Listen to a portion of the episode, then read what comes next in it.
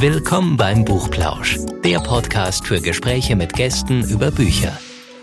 Hallo und herzlich willkommen beim Buchplausch. Hallo Anne. Hallo Anja. Wir fragen heute wieder, was liest eigentlich? Und da wir ja wirklich also die unterschiedlichsten Menschen hier vor Mikrofon haben, was uns äh, einfach sehr, sehr viel Freude macht, haben wir jetzt beschlossen, also egal wie kalt es jetzt da draußen ist, wir tauchen jetzt ab wir gehen jetzt einfach mal unter Wasser, ähm, wir halten die Luft an, schön lange. Nein, und beschäftigen uns einfach tatsächlich mal mit dem Thema Atmen. Genau, und äh, mich hat das wahnsinnig neugierig gemacht und Anne dich, glaube ich, auch, ähm, weil wir gesagt haben, hä, wie jetzt, wir müssen uns mit dem Atmen beschäftigen, ja, was heißt denn das eigentlich? Und wir haben uns einen echten Experten dazu eingeladen, nämlich den Timo Niesner. Hallo Timo, hallo. Hallo Anja, hallo Anne. Hallo. Danke für die Einladung.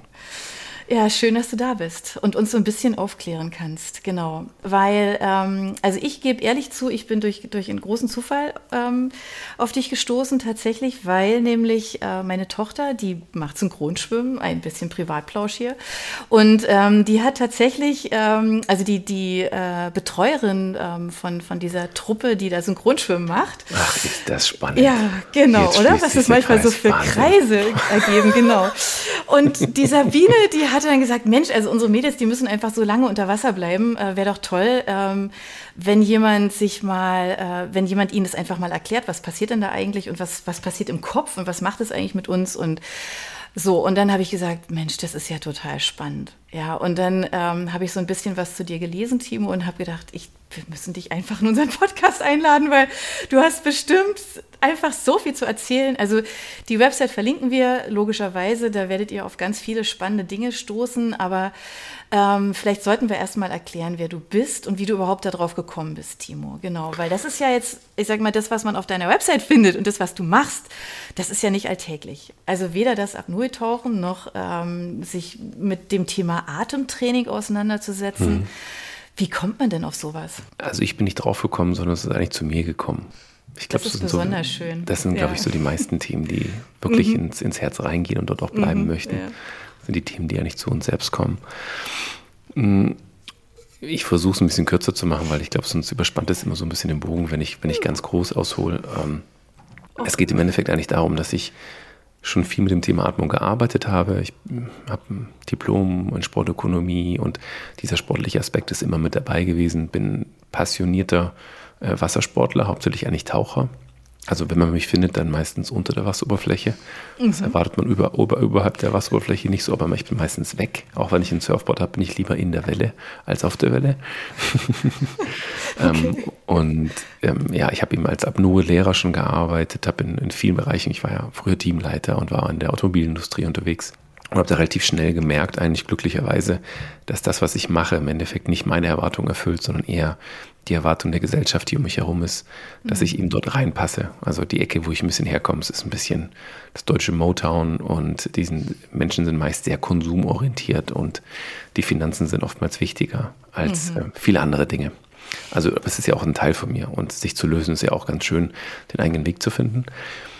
Und mein Weg ist eigentlich immer übers Wasser gekommen. Also dieses Meer wird bei mir mit Doppel-E geschrieben und nicht mehr, mehr, mehr, sondern ja, mehr, mehr, mehr, mehr. Also mehr Wasser eigentlich, dass ich eintauchen darf. Und dieses Thema Atmung war eigentlich schon immer Begleiter und ist eigentlich auch die, die, die Grundlage all meiner Kurse, die ich gebe. Ich bin ja auch als, im Businessbereich als Executive Coach unterwegs unterstütze ähm, bis zum Vicepräsidenten nach oben Leute im Endeffekt dabei, mehr bei sich selbst anzukommen, mehr mit diesem Thema Resilienz zu arbeiten, mehr mit der eigenen Kommunikation zu arbeiten, die eigene Wahrnehmung voranzutreiben und mit, das ist eben so schön, wenn ich mit Führungskräften arbeite, dass es direkt eine direkte Auswirkung eben auch auf die Angestellten hat, auf das ganze Team, aufs Unternehmen.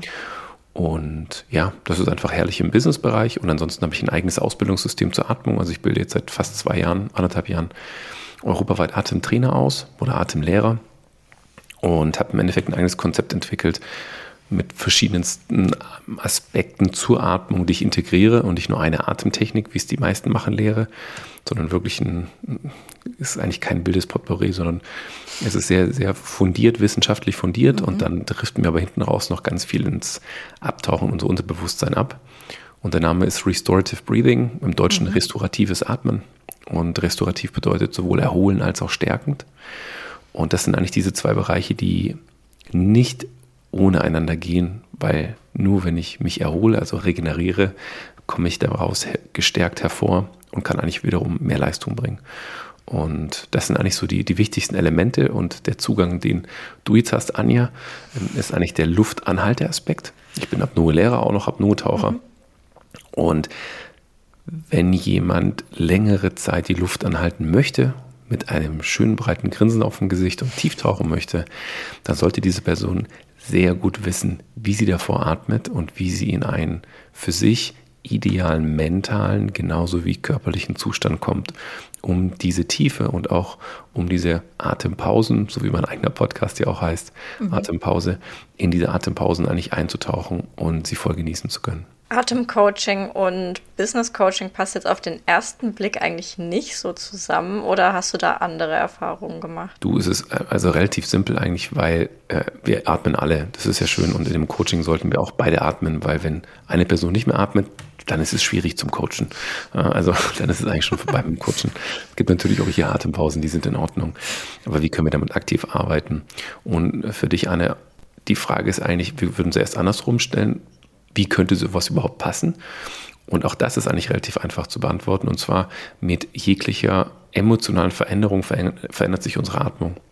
Und wir haben mit unserer Atmung einen direkten Einfluss auf unseren mentalen Zustand, aber gleichzeitig auch auf die Regulation unserer Emotionen. Mhm. Und da diese Themen Emotionen, beispielsweise Ängste, tatsächlich relativ groß sind, auch wenn Leute sagen, ich habe keine Ängste, ich bin hier der Silberrücken, ja, ich sage halt, wo es lang geht und alle müssen machen das, was ich sage, dann ist es tatsächlich in diesen zwei Sätzen schon eine direkt ausgesprochene Angst, ja, nämlich dass die Dinge nicht so laufen, wie ich es mir vorstelle.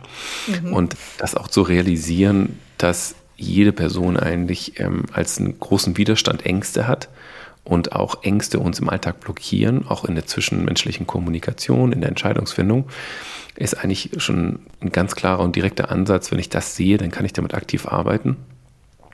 Und die Atmung unterstützt uns dabei, einfach viel mehr Energie zu haben, also besser zu schlafen, besser zu verdauen, ähm, ein gesünderes Leben zu führen, eine bessere Wahrnehmung zu haben für unseren eigenen Körper, zu wissen, wann wir wo stehen, wie wir damit arbeiten können. Und wenn ich an diesem Punkt bin, dann spiele ich mal die Frage zurück, liebe Anne. Glaubst du, dass Menschen in Führungspositionen, die ein gesundes und ausgeglichenes Leben führen, vielleicht besser, bessere Führungskräfte sind als Menschen, die wenig schlafen äh, und kein Bewusstsein für ihre eigene Gesundheit haben. Also da kann man sich mal einfach fragen, ja, wenn jemand einfach äh, dünn beseitet ist und bei jeder Kleinigkeit an die Decke geht oder eine andere Person eigentlich in sich ruht und ganz genau weiß, was wichtig ist und nicht nur bei sich ist, sondern auch bei anderen Menschen sein kann, dann macht es schon auch gerade in der Führungsebene einen sehr, sehr großen Unterschied. Was ich jetzt so faszinierend finde, ist ja tatsächlich eben, wie du ja sagst, dass es tatsächlich auch eben was mit diesem Atmen zu tun hat. Ja, also ich kann mich erinnern, vor, vor vielen Jahren waren wir, waren wir mal in Vietnam im, im Urlaub und ähm, da lag dann irgendwann mal abends so auf dem Bett lag, ein, lag, lag so ein Stein und dann stand da so drauf, just breathe, ja, und dann so ein richtig schöner, ähm, ja, so, so, so ein Satz einfach dazu.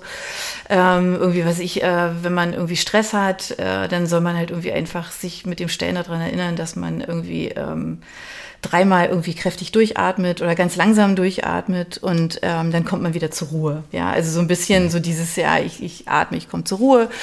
Ähm, und man hat es, ich, also ich kenne es auch vom Yoga, da gibt es ja auch diese, diese ganz speziellen Atemtechniken, hm, halt auch, die man, ja, genau.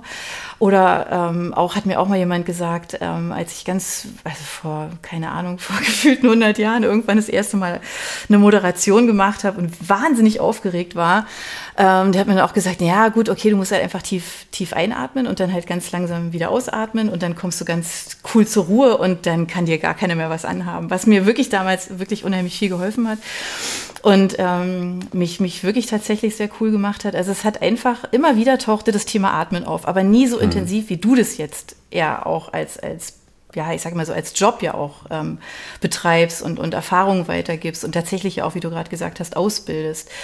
Ähm, wie muss man sich denn so ein Atemtraining denn vorstellen? Also was, was du da schulst? Also weil diese Dinge, die ich jetzt so geschildert habe, das sind ja so kleine Sachen, ja. Also du kannst ja auch mit einer App kannst du dich dran erinnern lassen. So jetzt musst du, ne, jetzt einfach mal wieder schön mhm. zehnmal, ne, tief einatmen, tief ausatmen, so.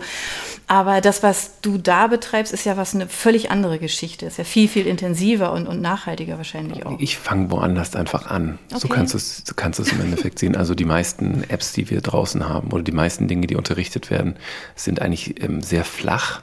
Das bedeutet, die Leute mhm. werden eigentlich gar nicht abgeholt, zurück zu ihrer natürlichen Atmung zu kommen. Das ist der erste Schritt. Ich sage, über 90 Prozent mhm. der Leute, vielleicht sogar 95 Prozent, atmen grundsätzlich unnatürlich. Und das den größten Teil des Alltags eigentlich, sogar auch über Nacht mhm. nochmal. Und wenn wir an diesem Punkt sind, dann ist es im Endeffekt eigentlich bloß, wir versuchen, jetzt mal metaphorisch gesehen, wir versuchen einer Person, die Krücken benötigt, um sich fortzubewegen, mit den Krücken schneller laufen zu können. Das ist nichts anderes, was die meisten machen, auch die meisten Atemtrainings. Und was ich als ersten Ansatz versuche, ist, die Person so weit zu bringen, dass sie keine Krücken mehr braucht und dann rennen kann. Und das ist das, was mit, mit der Atmung eigentlich der erste Fokus ist. Wir gucken, wo stehen wir gerade? Mhm. Ähm, dann unterstütze ich die Leute dabei, zurückzukommen zu ihrer natürlichen Atmung. Das sind ganz simple Sachen, aber die müssen automatisiert werden, die sollen zur neuen Routine werden. Und dann versuchen wir, das Volumen, das wir haben und die Muskulatur, die wir haben, direkt wahrzunehmen und aktiv zu bespielen. Und über diese mhm. Schritte, das ist keine Sache von heute auf morgen, also kleine Schritte mhm. gehen relativ fix auch schon, beziehungsweise diese kleinen Schritte fühlen sich für die meisten Leute wie sehr große Schritte an, weil sie auf einmal voll im Körper sind. Das heißt, das ist schon mal ganz wichtig, da reinzukommen. Und erst wenn wir an diesem Punkt sind, erst dann können wir wirklich damit arbeiten, dass wir komplexere Übungen mit reinbringen. Mhm. Und das ist wirklich dieses Fundament. Also ich habe bei mir auf der Homepage habe ich ein, das nennt sich das sieben Tage Atem Journal, wo ich im Endeffekt die Leute erstmal die Wahrnehmung bekomme und sie dabei unterstütze, bei sich im Körper anzukommen und zurückzukommen zu ihrer natürlichen Atmung. Das kann sich jeder kostenlos runterziehen und einfach für sich machen, mhm. mit Videoanleitungen und allem drum und dran und erstmal diese sieben Tage für sich zu machen. Und wenn sie das haben, dann kann, können wir weitergehen. Dann arbeiten wir damit, wie kann ich meine vitale Kapazität erhöhen? Was bedeutet überhaupt eine tiefe Atmung? Du sprichst von einer tiefen Atmung. Was ist das überhaupt und wie mhm. kann ich da reinatmen? Also es gibt, ich lehre fünf verschiedene Bereiche, die ich beatmen kann und aufdehnen kann. Aber ja, genau, da gehen die großen Augen auf. Ja, wie fünf, wo? Also Nase, oder? Nee, nicht Nase. Also die meisten Leute frage ich am Anfang, und wie atmet ihr gerade? Ja, äh, durch, äh, meistens sagen flach, durch den Mund, ja, ich weiß eh, das passt nicht. So, das sind so die meisten, so 80 Prozent der Aussagen okay. in die Richtung. Ja, aber es gibt ganz andere Bereiche und da erstmal diese Wahrnehmung zu schaffen, was es überhaupt bedeutet, mit seiner Atmung zu arbeiten und vor allem auch ganz klar zu fühlen, wenn sich meine Emotion verändert, ganz gleich in welche Richtung, mhm. verändert sich automatisch meine Atmung, das läuft jetzt unterbewusst ab. Oder wenn du in diesem Hotel in Vietnam warst und da stand dran, atme dreimal tief durch, allein dass du dieses Atmenschild gesehen hast, hat automatisch deine Atmung verändert, weil du mhm. nämlich einen Fokus auf deine Atmung mhm. gelegt hast. Ja, und jede klar. Person, die ich frage, wie atmest du gerade, verändert sofort ihre Atmung und ihre Haltung übrigens auch. Was? Ja, sofort. Okay. Sofort. Ja. ja. inwiefern ist man dann irgendwie, keine Ahnung, ist man dann plötzlich aufrechter zum Beispiel? Oder, die meisten oder? setzen sich aufrechter hin, ja. Oder sie schließen die Augen ähm, mhm. oder sie schauen woanders hin ähm, oder verändern den Sitz beispielsweise mhm. Mhm, automatisch. Ähm, du hast ja gerade schon natürliche Atmung angesprochen. Also ist das eigentlich was, was wir so mhm. in uns haben? Aber wieso verlernen wir das? Ja, das ist eine gute Frage. Also grundsätzlich ist es so, mein Sohn ist jetzt sieben Monate alt und ich tracke ihn von Tag eins, was mit seiner Atmung passiert. Am Anfang war es total wild, weil er natürlich das Atmen lernen musste für sich. Und dann aber jetzt auch in einer ganz natürlichen Atmung. Das erste Schritt ist, wir sind grundsätzlich in unserer Nasenatmung. Der zweite Schritt ist der, dass wir eigentlich aktiv mit unserem Zwerchfell arbeiten und die restliche Atemhilfsmuskulatur ruht. Und das ist eine Zwischenrippenmuskulatur beispielsweise, dass sich, dass sich unser Rippenbogen hebt und senkt. Eigentlich diese Bereiche ruhen eigentlich anfangs aus. Ich gehe eine höhere Aktivierung. Das ist aber am Anfang eigentlich nicht der Fall. Also den Großteil des Tages sind wir eigentlich in der reinen Zwerchfell-Bauchatmung, wie man es aus dem Yoga vielleicht kennt. Aber die meisten Leute checken nicht, wie sie es machen. Ich habe selbst Yoga-Lehrer mit 500 Stunden, die nachher sagen, also im Liegen kriege ich es hin, aber wenn ich stehe, da komme ich nicht rein in den Bauch. Wo ich mir so denke, naja gut, das eine hat eben mit dem anderen auch nichts zu tun. Mhm. Man darf okay. das eben nochmal on top mitlernen. Und okay. die natürliche Atmung, da gibt es so ein paar ich würde jetzt nicht groß sagen Riesenstudien, aber so ein paar, ähm, ich nenne es immer Probestudien, die in den USA mhm. gemacht wurden. Und da wurde eigentlich relativ schnell festgestellt, dass sich die Atmung bei uns Menschen, äh, uns westlichen Menschen, mhm. grundsätzlich verändert zwischen dem fünften bis siebten Lebensjahr. Und was passiert da? Wir kommen aus dem Kindergarten, wo wir alles machen können, spielen dürfen, wo nichts bewertet wird, in die mhm. Vorschule oder in die Schule und werden automatisch in Schubladen mhm. gesteckt und dann wächst dieser Druck von außen. Wir kriegen eine Bewertung, wir müssen die ganze Zeit sitzen. Ja, mhm. Das sind auch keine idealen Zustände, die wir eigentlich haben, mehrere Stunden am Tag, wir dürfen uns nicht bewegen. Wir dürfen unseren Emotionen keinen freien Lauf mehr lassen, sondern alles wird gedeckelt. Und diese Situation begünstigen einen Wechsel von natürlicher Atmung zu einer unnatürlichen Atmung. Und die geht eigentlich in den Bereich rein, dass wir eher anfangen, durch die Brust zu atmen, dass wir ähm, längere, auch zwischendrin mal Luftanhaltephasen haben, weil wir eine starke Emotion beispielsweise haben und gleichzeitig ist es natürlich auch so ein bisschen dieses Modellbild, was wir draußen haben. Also ich als Kind habe Superman gesehen, der hat einen flachen Bauch und eine riesen Brust und hat den Bauch angespannt oder so ein Tarzan-Ding. Und sobald wir unseren Bauch anspannen, bei Frauen extremes Thema, weil sie einen flachen Bauch haben wollen, sobald der Bauch angespannt ist, kommen wir nicht in unsere natürliche Atmung rein. Das ist ganz einfach. Das Bäuchle muss hängen. Ja? So, und wenn das das, Fall ist. Das hört man als Frau wirklich nicht gerne. Ja, und deswegen nee. ist aber der digitale Bereich so schön, weil ich sage auch immer in meinen, in meinen ich habe ja jede Woche eine Atemsession, wo die Leute vorbeikommen können. Dann sage ich so, Mädels, macht mal die Hose auf und lasst einfach mal euren Bauch hängen. Legt die Hand rein. Ja, und das ist genau dieses Thema, weil sobald der Bauch angespannt ist, kommen wir in das größte Volumen unserer Lunge gar nicht mehr rein. Mhm. Und wenn das der Normalzustand ist, dann sind wir automatisch in der Hyperventilation, in der zu flachen Atmung, kommen in eine Mundatmung rein. Mhm. Das führt zu ganz vielen Sachen. Zu viel Mundatmung führt zum Beispiel zu einem erhöhten Risiko von Parodontose und von Karies weil der Mund sehr trocken ist und somit diese Bakterien mehr Raum haben, sich zu entwickeln. Ähm, äh, ganz, ganz viele Sachen. Ja, schlechte Regeneration, schlechter Schlaf und, und, und. Ich glaube, da kamen jetzt gleich nochmal 100 Fragen noch dazu, weil mir macht es jetzt eher so ein bisschen, also jetzt Angst wäre jetzt das falsche Wort, ja, aber man hinterfragt sich natürlich, wenn man das jetzt hört, ja, ähm, hinterfragt man sich jetzt natürlich, oder ich zumindest hinterfrage jetzt natürlich logischerweise meine Atmung auch und denke mir so, okay, wann, wann ist denn das vielleicht seltsam oder anders, ja, oder, oder ähm, was mich jetzt gerade so auch so bewegt hat, ähm, was du jetzt gerade gesagt hast in Bezug auf den Schlaf, also das ist mhm. ja auch, ähm, dass man selbst im Schlaf falsch atmet. Das ist ja so ein, so ein, so ein Moment, wo ich denke, naja, also da hast du ja eigentlich nichts mehr unter Kontrolle. Also man, man fällt ja irgendwann in diesen Tiefschlaf, ja, also in meinem Fall ist es praktisch hinlegen, Tiefschlaf, wumm, ja, ich bin weg und ich schlafe wirklich wie ein Stein, ja, und wache halt dann irgendwie, keine Ahnung, fünf Minuten vorm Wecker auf, so. Und, ähm, und in dieser Zeit würde ich jetzt mal sagen, zumindest könnte ich nicht steuern, ja, weil ich einfach weg bin. Und so wird es ja wahrscheinlich mhm. fast jedem da draußen auch gehen. Wie kann man denn im Schlaf den, den Atem oder, oder den Atem so steuern, dass der im Schlaf richtig ist?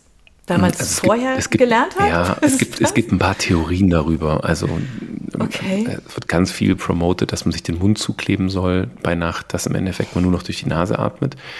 Ähm, ich vertrete diese Meinung nicht, sondern was okay. ich eben durch die Erfahrung gemacht habe mit den Menschen, mit denen ich arbeite und auch mit mir selbst war, dass es mehr darum geht, die Atmung bewusst tagtäglich so zu beeinflussen, dass wir zurückkommen zu einer natürlichen Atmung mhm. und wir über diesen Zugang einmal unsere Nasennebenhöhlen öffnen, eine andere mhm. Aktivierung mhm. haben, dass wir unsere Nasennebenhöhlen reinigen, dass wir viel mehr in Ruhemodus mit reinkommen und mhm. wir dadurch eigentlich unsere Atmung langfristig zu einer neuen Routine umstellen, also etablieren zu einer, zurückkommen zur natürlichen Atmung und dadurch auch diese Auswirkungen in der Nacht auch haben für uns dass wir genau in diesen Bereich reinkommen. Mhm. Ich habe auch einen extra Podcast aufgenommen zu dem Thema ähm, Atmung und Schlaf, habe auch ein paar Experten dazu eingeladen.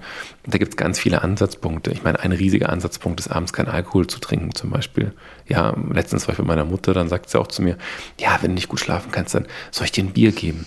Und das ist komplett kontraproduktiv, weil zum Beispiel Alkohol erschlafft jeden Muskel und führt dazu auch eher, dass wir anfangen, beispielsweise Apnoe, Schlafapnoe zu haben, dass wir anfangen zu schnarchen und dadurch im Endeffekt eigentlich in keinen wirklichen Tiefschlaf mit reinkommen.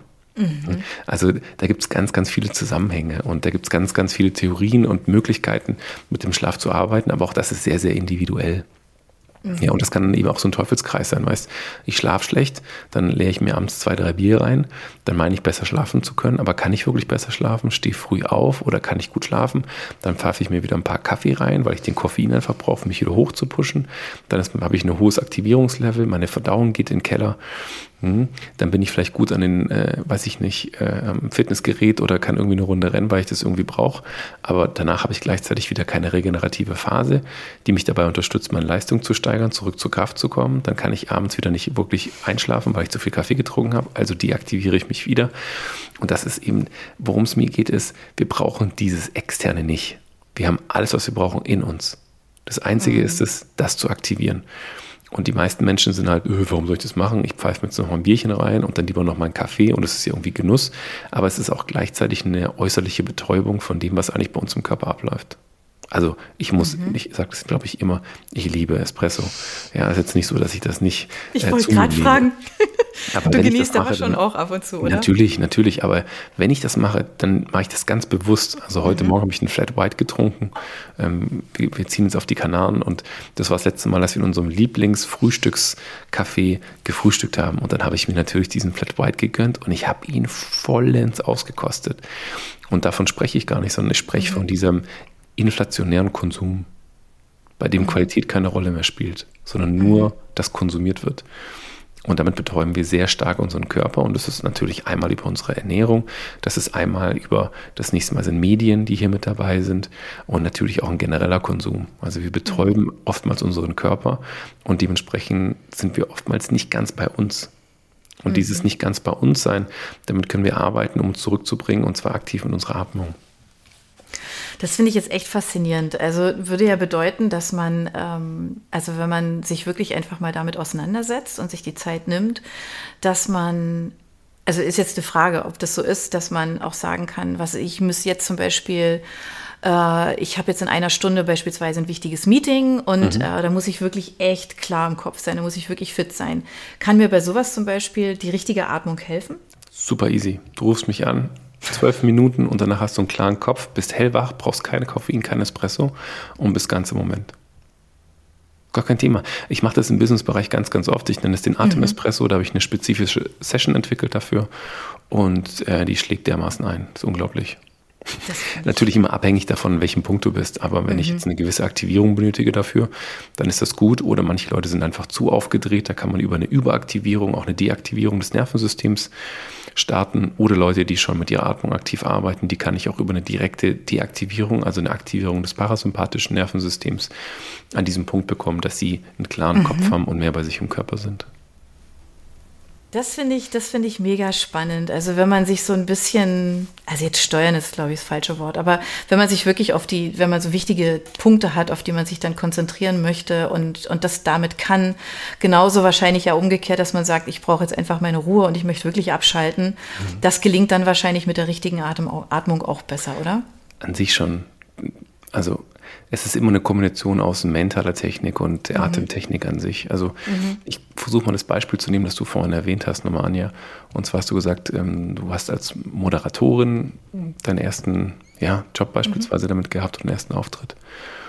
Und dir hat eine Person gesagt, atme tief ein und aus. Und dann hast du noch irgendwie einen Spruch gesagt und dann kann mhm. dir, kannst dir nichts anhaben. Mhm. Und allein dieser Satz ist zum Beispiel so ein Ding wie, ah, ich mache das jetzt und dann kann mir nichts anhaben, nichts kann passieren. Und da ist automatisch etwas Mentales mit dazu. Mhm. Und die Atmung unterstützt im Endeffekt auch diesen mentalen Prozess. Mhm. in dem wir sind.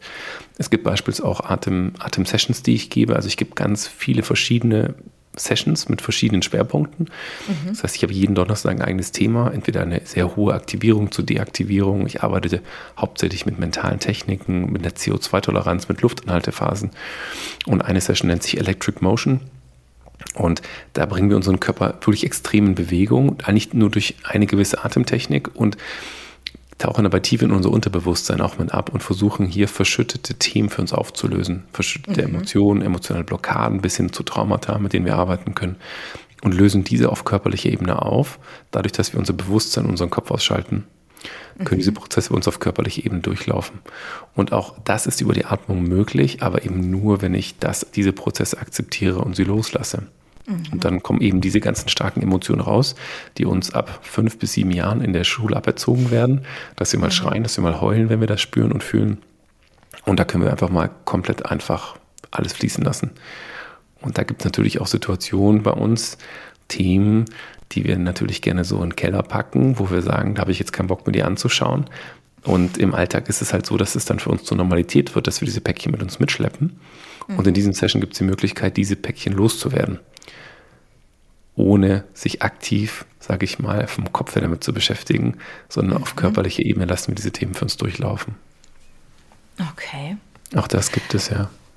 Okay. Und damit hat man dann, also ich sage jetzt mal, das klingt ja, weil du gerade jetzt sagst, ja, dann, dann kommen ja vielleicht auch die Tränen oder keine Ahnung, ne, wenn man sowas verarbeitet irgendwie. Aber ist es eine 1 zu 1 Session dann oder sind da mehrere? Nee, ich mache das auch Menschen? in Gruppen. Also es gibt 1 okay. zu 1 Sessions, die ich auch gebe, wenn man okay. mich einfach 1 zu 1 bucht, das ist auch kein Thema. Mhm. Meistens sind es aber in Gruppen, entweder online mhm. oder auch live.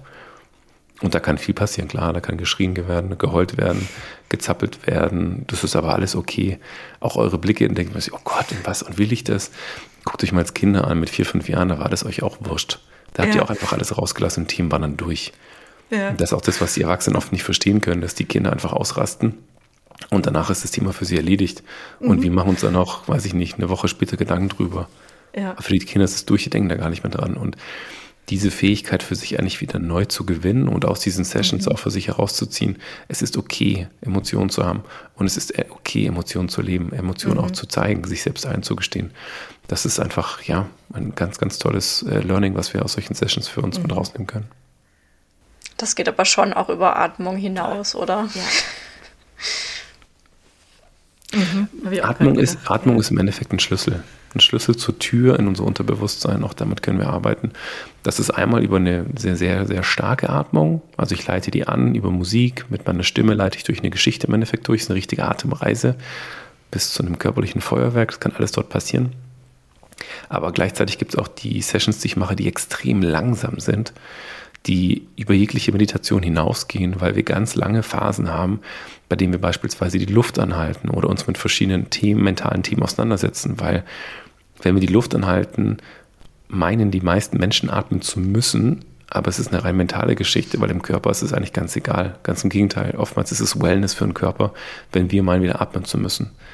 Und da geht es dann darum, mhm. diese Situation zu akzeptieren, Themen loszulassen, mhm. sich selbst besser kennenzulernen, auch diese körperlichen Signale deuten zu lernen zu verstehen, um was es da wirklich geht. Mhm. Und dann können wir relativ schnell unsere eigene Komfortzone erweitern und in dieser Lernzone, in der wir davor geschwommen sind, diese im Endeffekt aufnehmen für uns, um unsere eigenen Grenzen zu meistern, sei es mental oder auch körperlich.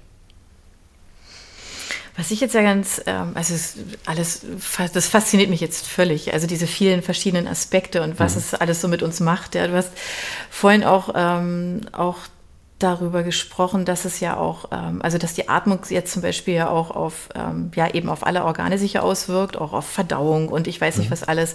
Das ist ja nochmal eine völlig andere Geschichte. Also ich finde halt so dieses Thema so, so Meditation oder das, was drüber rausgeht, das kann ich mir, ich mir jetzt so, ich mir persönlich gut vorstellen jetzt das wirklich, also das, das ähm, was sich jetzt auf die, wie sich die Atmung auf Organe auswirkt, zum Beispiel, aber jetzt eher weniger, muss ich jetzt ganz ehrlich sagen. Auch was du gerade eben gesagt hast, eigentlich ist es ja ganz toll, wenn man mal die Luft anhält für den Körper.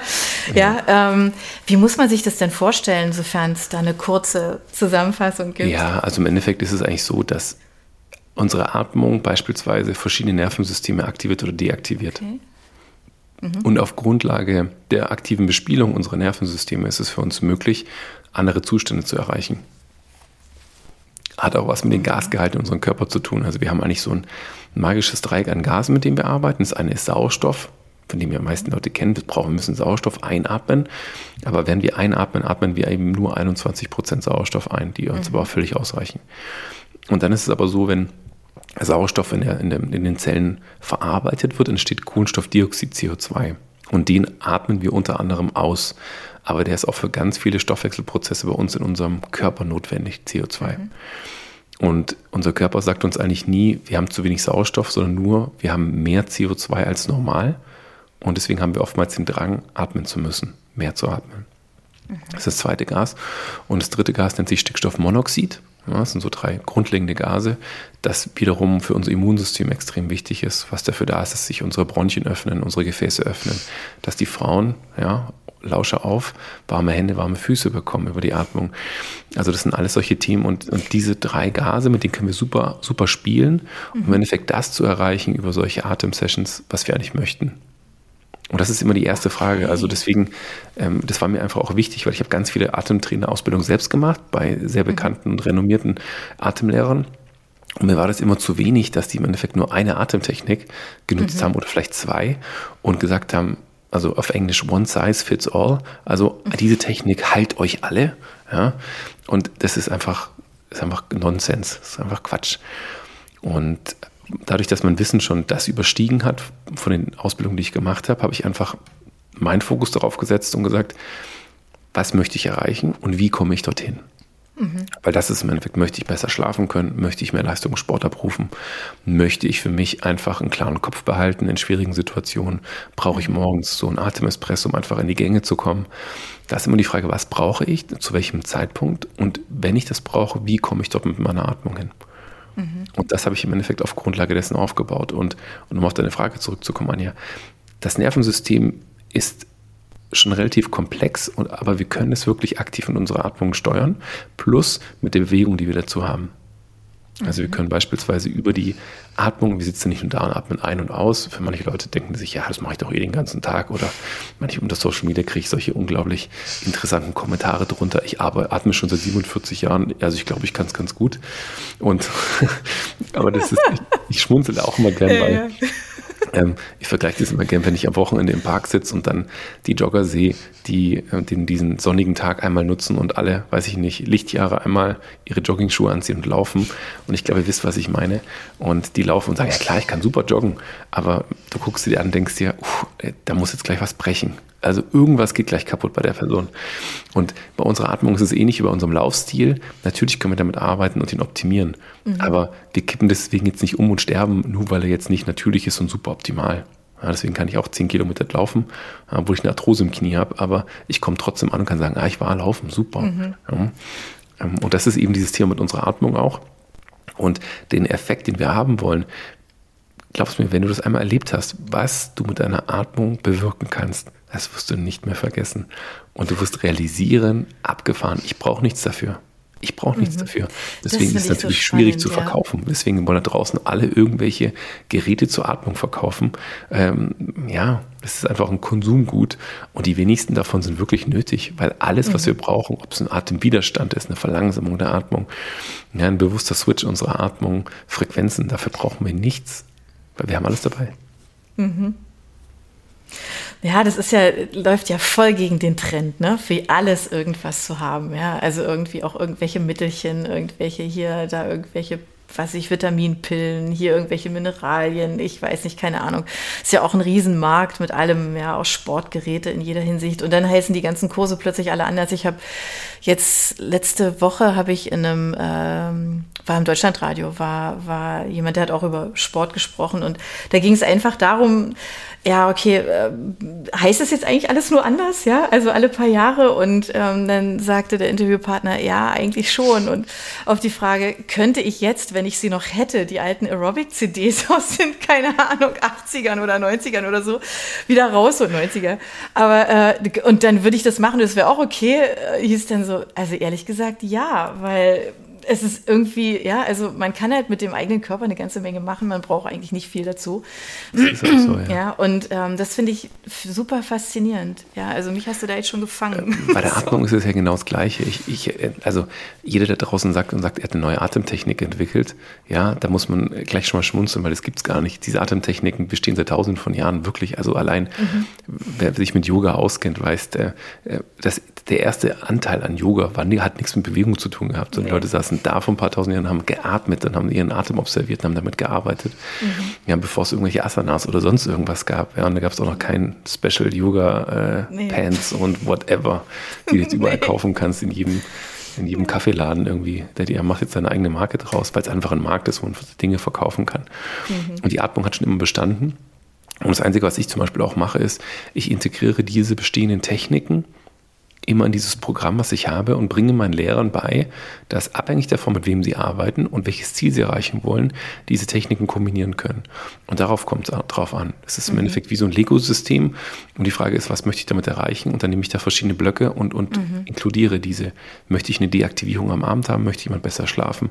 Mhm. Oder möchte jemand Gewicht abnehmen? Ja, was auch keiner weiß, dass wir jetzt über 90 Prozent unser Gewicht über unsere Atmung verlieren.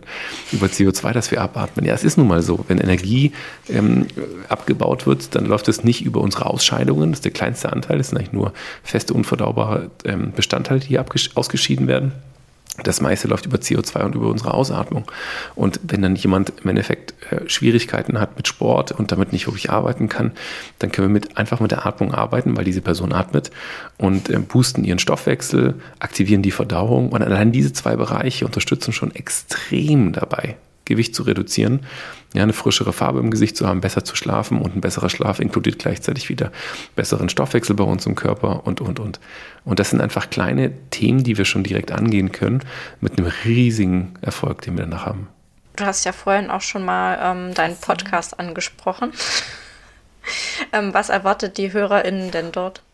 Ähm, Im Endeffekt spreche ich primär eigentlich über die Atmung und versuche die Atmung eigentlich entweder über meine eigenen Solo-Sessions mit zu integrieren. Da gibt es bestimmte Themen, CO2-Toleranz, Atmung im Sport, also grundlegende Themen, die für viele Leute einfach interessant sind. Ich, es gibt auch Atemmeditation, die ich im Endeffekt drin mache. Ich spreche über meine Selbsterfahrung, wenn ich spezifische Sessions als Teilnehmer mitmache.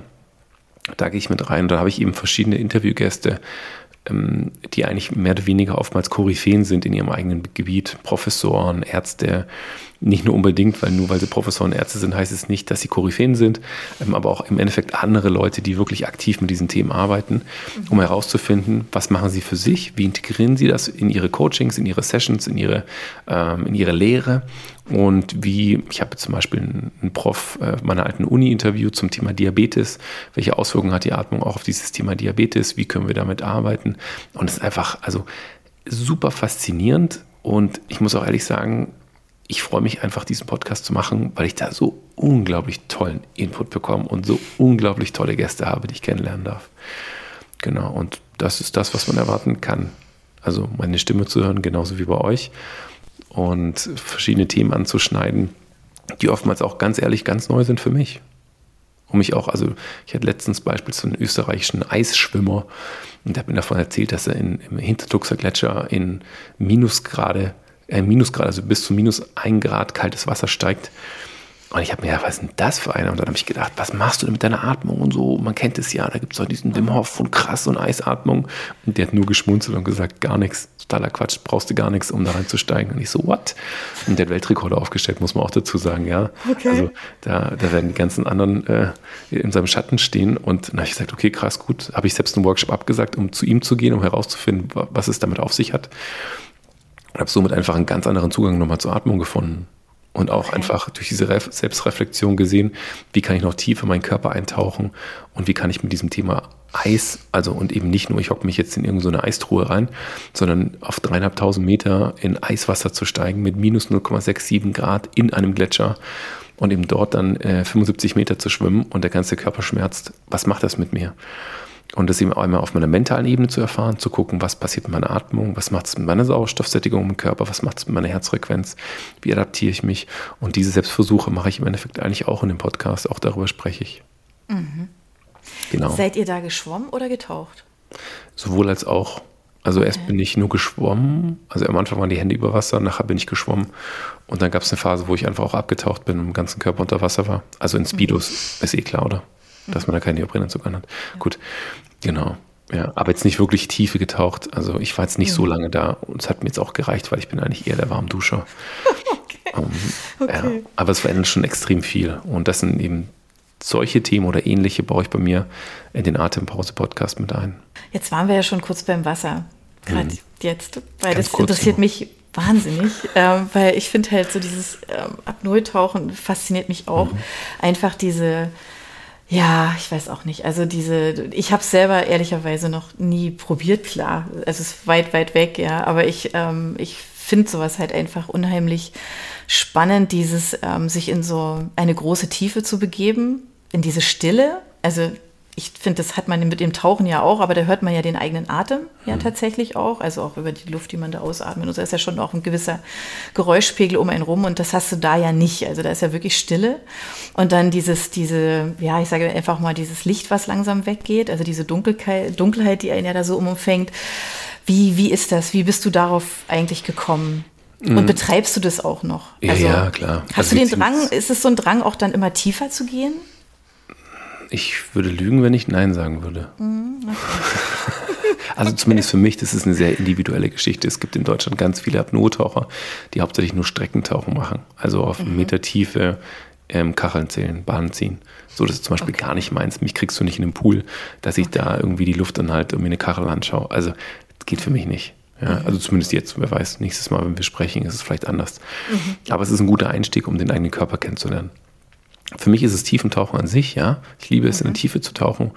Und bei mir spielen eigentlich auch Zahlen keine Rolle.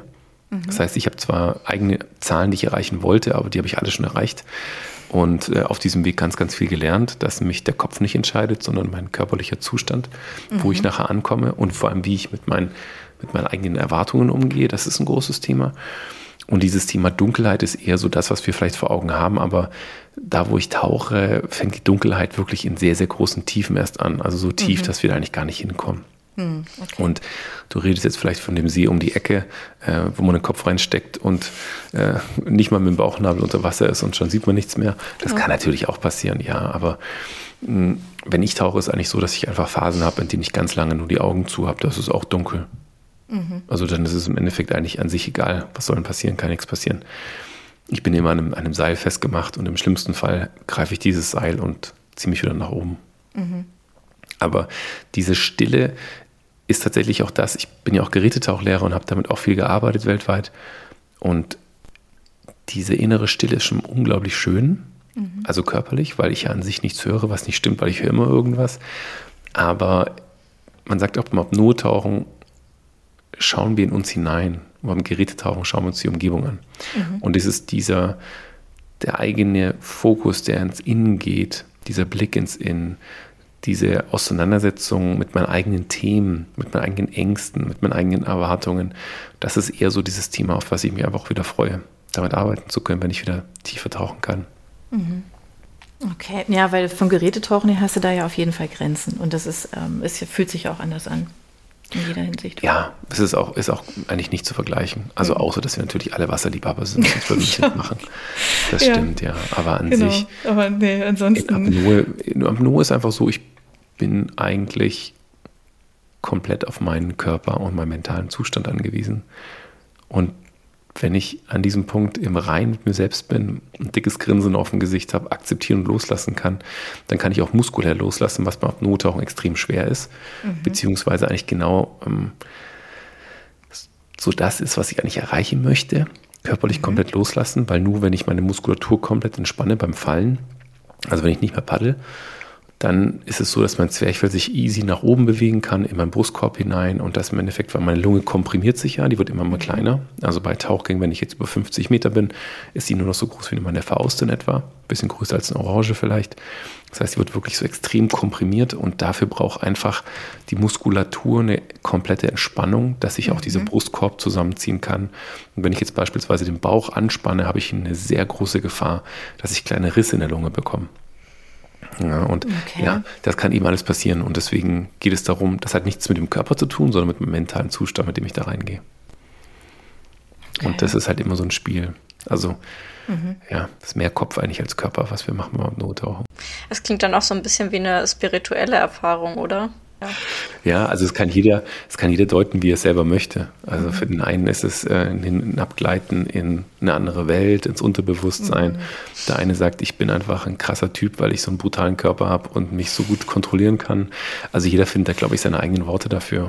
Und für mhm. mich ist einfach die Versinnbildlichung für das, was ich fühle, so eine Art Equilibrium, also so ein, so ein Gleichgewicht, ein Einstand zwischen, zwischen der Zeit. Ich lebe nur zu 100 Prozent in diesem Moment weder morgen noch gestern ist, irre, ist relevant, sondern ich, ich sauge diesen Moment als Art tiefe Phase der Konzentration, ohne mich aktiv konzentrieren zu müssen, komplett auf. So ein Flow-Moment, wo einfach alles mhm. passt. Aber das, das könnt ihr natürlich benennen, wie ihr das möchtet. Ja, aber das ist das, was dich dann auch immer wieder dahin zieht, oder? Dieses Gefühl. Also manchmal macht es mich echt fertig. Ist relativ einfach, weil es mir auf den Zeiger geht, weil ich es vielleicht einfach nicht gerade erreichen kann. Aber es ist im Endeffekt das, was ich erreichen möchte. Es hat nichts mit der Tiefe zu tun oder der Länge des Zeit mhm. Luftanhaltens, sondern der Möglichkeit, einfach an diesem Punkt für mich anzukommen. Eigentlich an dem Punkt anzukommen, wo ich ganz bei mir bin. Mhm. Ganz für mich bin, mich komplett akzeptiere und komplett loslassen kann. Das ist der Moment, wo ich eigentlich hin möchte. Und daraus ergeben sich halt ganz, ganz viele Möglichkeiten. Mehr bei mir zu sein, mehr bei meiner Umgebung zu sein, mehr in meiner Energie zu sein, Themen abzuschließen, auf 15 Meter mal in Wahrheit zu begegnen, mit dem ich dann eine Stunde tauche. Ähm, alles schon passiert. Also das sind alles solche ich Sachen. Ich wollte fragen, oh mein Gott. Ja, aber das sind alles so Sachen, das ist so, ja. so, Momente der absoluten Freiheit, das machen zu können, ohne eine Flasche zu brauchen und einfach ins Wasser zu springen und jemanden halt zu haben, der auf mich schaut, das ist eh klar. Aber glücklicherweise habe ich eine tolle Partnerin und die passt eben auf mich auf. Und ich passe auf sie auf. Und dementsprechend ist da eine ganz große Vertrauensbasis einfach da. Mhm. Anja ist jetzt direkt wieder neidisch. Aber nur mal zur Einordnung, äh, wie lange kannst du so ohne Probleme die Luft anhalten? Genauso wie ihr. Mein Körper ist genau der gleiche wie eure. Und solange ihr keine Schwierigkeiten mit eurer Atmung habt und die, den Zugang zu eurer Atmung normal habt, wären eigentlich frei raus, plus drei Minuten gar kein Thema. Und durch ein bisschen Training, was ich natürlich auch gemacht habe, geht noch ein bisschen mehr. Okay. Deutlich mehr, aber ja. Okay. Also ich mache, drop jetzt keine Zahlen, weil es irrelevant ist, weil was mhm. ich mal vor drei Jahren gemacht habe, mache ich heute nicht mehr oder ich mache heute was anderes wie vor einem mhm. Jahr. Es hat immer was damit zu tun, mit welchem Mindset ich eigentlich ins Wasser reingehe. Und jetzt mal schnell in den Pool hoppen und äh, mal kurz ausprobieren, die Luft anhalten, äh, hätte ich gar keinen Bock zu. Das macht gar keinen Spaß. Und das weiß ich auch jetzt, ich bin nächste Woche bin ich wieder tauchen und mehr oder weniger unlimited Tiefe. Und die ersten zwei Tage werde ich einfach, ich hoffe, das darf ich so sagen, werde ich einfach kotzen, weil ich einfach so lange nicht mehr im Wasser war und ich einfach zwei Tage brauche, um wieder anzukommen. Mhm. Wie beim Skifahren. Gehst Skifahren und wenn du meinst, am ersten Tag äh, die nächsten zwei Wochen zu, zu zerreißen und alles zu machen, dann ja, kommt vielleicht nachher ein Heli rein. Ja, ja genau. Ja, Kreuzband und sowas. Mhm. Nein, und beim Nottauchen ist es genau das Gleiche. Wenn ich am Anfang zu schnell starte, dann ist es einfach zu viel. Und wenn ich hier zum Beispiel tauchen gehe, dann werde ich, keine Ahnung, die Tiefe limitieren. Erste Woche tauche ich maximal bis 30 Meter. Einfach nur, um den Körper zu adaptieren, ein bisschen wieder anzukommen, easy zu machen und danach schauen wir weiter. Ja. Mein Gott. Also ich glaube, du hast jetzt echt, also jetzt nicht nur uns, nicht nur Anne und mich neugierig gemacht, sondern auch alle, die uns zuhören, auf die verschiedensten Themen, die du jetzt angesprochen hast. Ähm, du hast ja ganz am Anfang gesagt, also ähm, man trifft dich ja entweder im oder unter Wasser, am liebsten unter oder mittendrin. Ähm, Gibt es da noch andere Dinge, die dich faszinieren? Also hast du noch andere Hobbys außer denen, die wir schon angesprochen haben. Hobbys, Interessen würde ich jetzt mal eher sagen, ne? oder Leidenschaften. Aber gibt es noch ja. andere Dinge, die dich, wo du sagst, boah, ja, das finde ich total spannend? Ja, ich habe immer was Neues. Mhm. Also es ist wirklich so, es hört eigentlich nicht auf. Ich bin jetzt meine Freundin heute ausgedrückt, was ich besonders an dir mag, dass du einfach wie ein Kind bist und dich immer wieder begeistern kannst für neue Dinge und ausprobierst mhm. und den Kopf anstößt und wieder weitermachst. Und das gefällt mir einfach auch. Also mhm. ich habe das, schon so viele Jobs gemacht, wenn ich immer erzähle, was ich schon alles gearbeitet habe, allein vorm Studium, während dem Studium, nach dem Studium. Und bei mir ist halt relativ schnell so der Punkt, dass ich sage, okay, passt, kann ich, habe ich gemacht. Was kommt als nächstes? Ja, genau. Ich habe schon mhm. Praktika gemacht bei Automobilkonzernen und die waren einfach stinke langweilig. Die habe ich nur durchgezogen, dass ich nachher den Wisch habe, dass ich es mal gemacht habe. Aber äh, ich bin mal zu meinem Chef damals gegangen und habe gesagt, Herr XY, ich fühle mich bei Ihnen hier im Praktikum wie ein Fernseher auf Standby. Wann schalten Sie mich endlich mal ein? Ja, also die Sachen, die ich mache, die können Sie auch im Abiturienten geben. Und der war komplett perplex, der wusste nicht, was er sagen soll. Also Horror, klar, super im mhm. Lebenslauf. Interessiert nachher kein Mensch mehr bei mir. Aber mhm. und das war für mich immer der Horror, einfach Zeit abzusitzen. Mhm. Das geht für mich gar nicht. Und deswegen, was ich viel mache, ist tatsächlich lesen. Also jetzt, wo du gefragt hast, ich merke das schon, ich, also ich lese am Tag fast zwei Stunden verschiedenste Bücher, verschiedenste Autoren. Und habe letztens mal jemanden, hat mich gefragt, ja, was sind so deine Top 10 Bücher, was liest du denn am liebsten? Und habe ich es ihm geschickt und dann das Einzige kam zurück, okay, krass, so eine differenzierte Liste habe ich noch nie gesehen. Und es ist wirklich so, ich lese einfach das, was ich Bock habe. Und wenn ich sage, ist eine coole Story, dann lese ich mir die durch. aber ich hau auch einfach die Schinken in die Ecke, wenn es da einfach Sachen gibt, wo ich sage, gerade bei der Atmung, da gibt es echt so viele Bücher, die sind so populärwissenschaftlich, mhm. der null fundiert und, und einfach nur bla bla und die Dinger haue ich sofort in die Ecke. Also ich, ich manchmal, die werden super geratet und alle, geil, super Bücher. Und ich fange diese Bücher an und denke mir, ich könnte das Ding bis zum Ende lesen. Das gibt's auch gar nicht. unmöglich für mich, unmöglich. Ja, also von daher. Ja. Hm. Aber das ist jetzt schon eine super perfekte, ultra perfekte Überleitung zum Thema Lesen, weil weil wir am Schluss unseres Podcasts ja immer unsere Gäste ja fragen, oh. was liest du eigentlich? Ja, so. Und ich frage dich jetzt nicht nach den deinen zehn besten Büchern, aber vielleicht so nach dem, was du jetzt so, keine Ahnung, auf dem Nachttisch, auf dem äh, Sofatisch, auf äh. keine Ahnung, wo liegen hast. Wo liegen deine Bücher, die du liest, wenn du so viel liest? Ja, ich habe jetzt, wir haben die alles weggepackt eigentlich. Und das, das Härteste war für mich, ach Mist, die habe ich noch nicht gelesen. Eigentlich muss ich die mitnehmen. Aber dann, weißt du, für ein paar Monate ins Ausland mitnehmen, muss auch nicht sein. Mm, deswegen habe ich so einen E-Reader momentan, mit dem ich einfach viel lese, auch weil meine mhm. Freundin nachts kein Licht mag mhm. im Zimmer und ich gut schlafen kann. Deswegen habe ich mich daran gewöhnt. Es war super nervig, wenn immer die Moskitos auf diesen E-Reader fliegen und dann, oh, vielleicht wisst ihr, was ich meine, das ist ganz schrecklich. Aber egal, jetzt ist ja Winter. Und was ich momentan lese, ist Haruki Murakami. Haruka? Mhm. Haruki? Genau. Mhm. Ich kann mir die, ehrlich gesagt, die Autoren manchmal die auch die Bücher nicht mehr merken, weil ich fast alles schon von denen gelesen habe. Und eigentlich die Inhalte, ich kann die Geschichten wieder erzählen, aber den finde ich ganz cool, weil er manchmal einfach so Schocker drin hat, wo ich mir so denke, krass, also das kannst du jetzt nicht sagen. Ja, und irgendwie finde ich das irgendwie cool. Also ich, ja. ich finde es eigentlich immer ganz nett, wenn er da mal so, ähm, so Dinge raushaut, wo ich mir sage, okay, krass, das, also das ja. wird nie jemand sowas sagen. Und äh, erwartet auch keiner in diesem Zusammenhang. Nee, finde ich ganz genau. gut. Also den finde ich gar nicht. Vor allem, ich mag solche dicken Bücher, lange Bücher. Ich lese jeden Abend eigentlich. Mhm mindestens Was? halbe Stunde oder länger. Was liest du gerade von ihm oder hast du gelesen von ihm zuletzt? Äh, ich glaube, Kafka am Strand kann es sein. Das mhm. kommt jetzt. Das ist das, was ich jetzt lese. Ist okay. Ich mag auch gerne diese, diese mh, hm, verschiedenen Handlungsstränge, die er eigentlich hat. Die finde ich mhm. ganz cool. Und eins meiner Lieblingsbücher, ich weiß aber nicht, ob es jetzt noch wäre, das war vor drei Jahren, war Nachtzug nach Lissabon der hat mich, dieses Buch hat mich komplett umgehauen, weil es mich genau dort abgeholt hat, wo ich gerade in diesem Moment auch war und ich einfach mhm. super mag, wie der Autor, ja. jetzt weiß ich schon gar nicht mehr, wie er heißt, ich glaube Pascal Mercier oder sowas.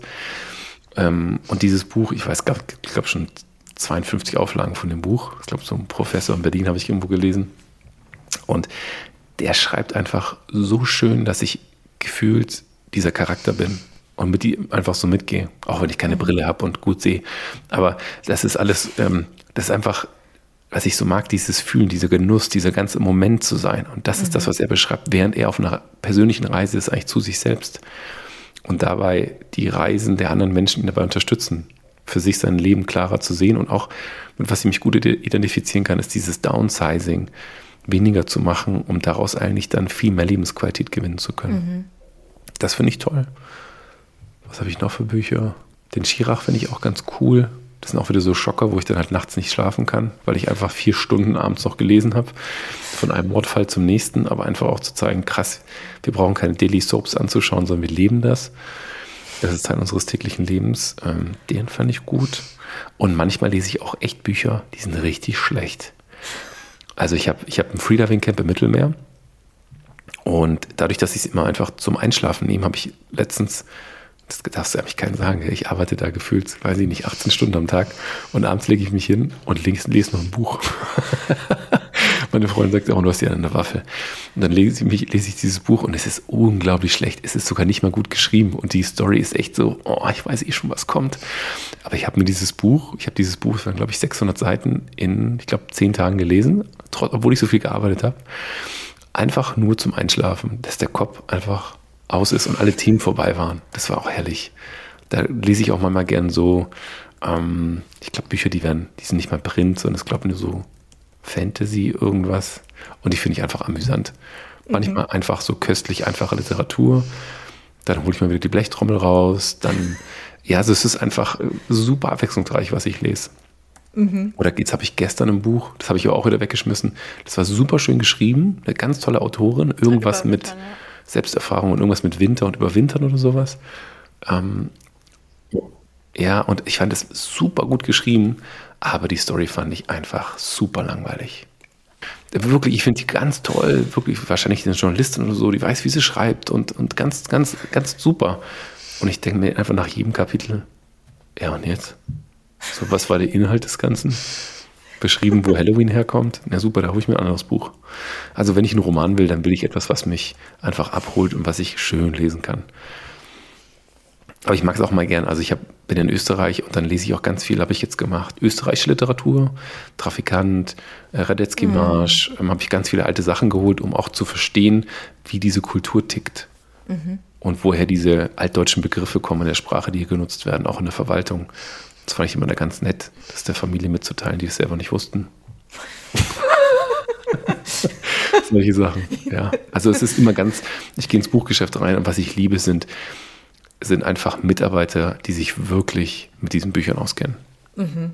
Und ich liebe es, ein Buch in der Hand zu haben, damit zu arbeiten. Dann lese ich ganz viele Bücher, kaufe immer gleich drei, vier, fünf. Und dann mache ich die zack, zack, zack, zack, zack. Dann sind die durch und dann habe ich wieder eine Phase, wo ich nur E-Reader lese. Das ist auch echt eine krasse Mischung. Wir haben eine ganz, ganz tolle Mischung. Ähm, die ähm, stellen wir wie immer in die Show Notes mit rein, dass mhm. ihr äh, da auch nicht lange suchen müsst und diese Bücher auch sofort findet. Ähm, ist eine tolle Mischung, ja. Ja, ja ich könnte noch viel, viel weitermachen, aber. Das glaube ich sofort. Also das mich holen die, die Bücher am meisten ab, die mich begleiten in dem Prozess, in dem ich gerade bin. Und ich glaube, das mhm. ist dann nicht auf den Autor zurückzuführen, sondern auf eine mhm. Identifikation mit den Charakteren oder der Geschichte selbst. Mhm. Und wahrscheinlich weißt du dann auch immer noch ganz genau, wann du was gelesen hast, in welcher Phase du da gerade warst. Yep. Ich habe auch viele Bücher, zum Beispiel Paul Auster, Moon Palace, das habe ich dreimal gelesen. Mhm. Einmal in der Schule, da habe ich es nicht verstanden, das fand ich schrecklich. Dann danach nochmal. Und dann fand ich es herrlich, weil es genau in dieser Entstehungsphase war, Persönlichkeitsentwicklung für mich mhm. selbst, wo ich dann mit 19 irgendwie unterwegs war, viel unterwegs und ich wusste nicht genau, wo es hingeht und neue Dinge erleben, aufsaugen. Und dann habe ich es nochmal gelesen auf Deutsch. Ich glaube, Mond über Manhattan heißt das. Und da habe ich mir gedacht, Mann, ist das langweilig. Das war dann irgendwie so, ja, so, ich war dort, habe ich abgeschlossen und ja, mhm. es hat dann nicht mehr gepasst, aber trotzdem ja. ein gutes Buch. Ja, genau. Nee, super. Wir haben schöne Empfehlungen. Ähm, wir haben, glaube ich, ganz viel Inspiration gerade mitnehmen können aus diesem Gespräch mit dir. Also mich haben so viele Sachen irgendwie so angetickt, ja, ähm, dass ich jetzt gedacht habe, ich muss da nochmal mir das ein oder andere ähm, nochmal einfach anschauen und, und anhören und dir auf jeden Fall folgen. Ihr könnt auch gern, ich habe jede Woche eine Atemsession, einfach mal vorbeischauen, reinschnuppern. Mhm. Jeden Donnerstagabend kann man sich einfach anmelden, mhm. sich die Sachen mal anschauen. Man muss nur wissen, dass jede Atemsession anders ist. Das betone ich immer davor, weil manche Leute kommen und sagen, boah, krass, das war zu heftig für mich oder irgendwie voll langweilig, es hat mich jetzt mhm. nicht geflasht. Aber jede Session ist halt anders und das ist eben nicht, ich gehe zu einem der gängigen und es ist immer das Gleiche. Mhm. Genau. nee, also ja. Ja, das alles andere würde mich jetzt auch echt überraschen, nach dem, was du sonst von dir erzählt hast, äh, wie du tickst. Insofern, ähm, ja, also mich hast du auf jeden Fall mega neugierig gemacht. Ähm, Anne, dich sicherlich auch. ja, wir, wir sehen uns hier, ihr könnt uns leider nicht sehen, aber wir sehen uns und ähm, insofern, ja, haben wir schon viel Gefühlsregung auf dem Gesicht gehabt auch und ähm, wir sind jetzt einfach mal gespannt. Wir werden dich verfolgen ähm, und wenn ihr Fragen habt, ähm, der Link äh, zu der, zu der ähm, Homepage einfach vom Timo ist ja drin in den, in den Show Notes und ähm, entweder wendet ihr, uns, wendet ihr euch an uns oder einfach direkt an Timo ähm, mit euren Fragen. Und ähm, ja, und wir sagen einfach an der Stelle vielen, vielen Dank für deine Zeit. Es war ein, ein sehr schönes Gespräch, ein sehr inspirierendes und wir wünschen dir jetzt einfach alles Gute beim Umzug. Das scheint ja auch was Größeres zu sein, was da vor dir ja, liegt. Da ja, da passiert heute noch ein bisschen was. Und du hast dir Zeit genommen für den Podcast. Also insofern, ja, ja tausend Dank.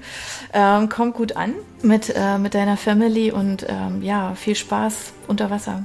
Vielen Hab eine gute Dank. Zeit. ja. Vielen lieben Dank, Anja. Vielen lieben Dank, Anne. Danke für die Einladung. Vielen Dank. Tschüss.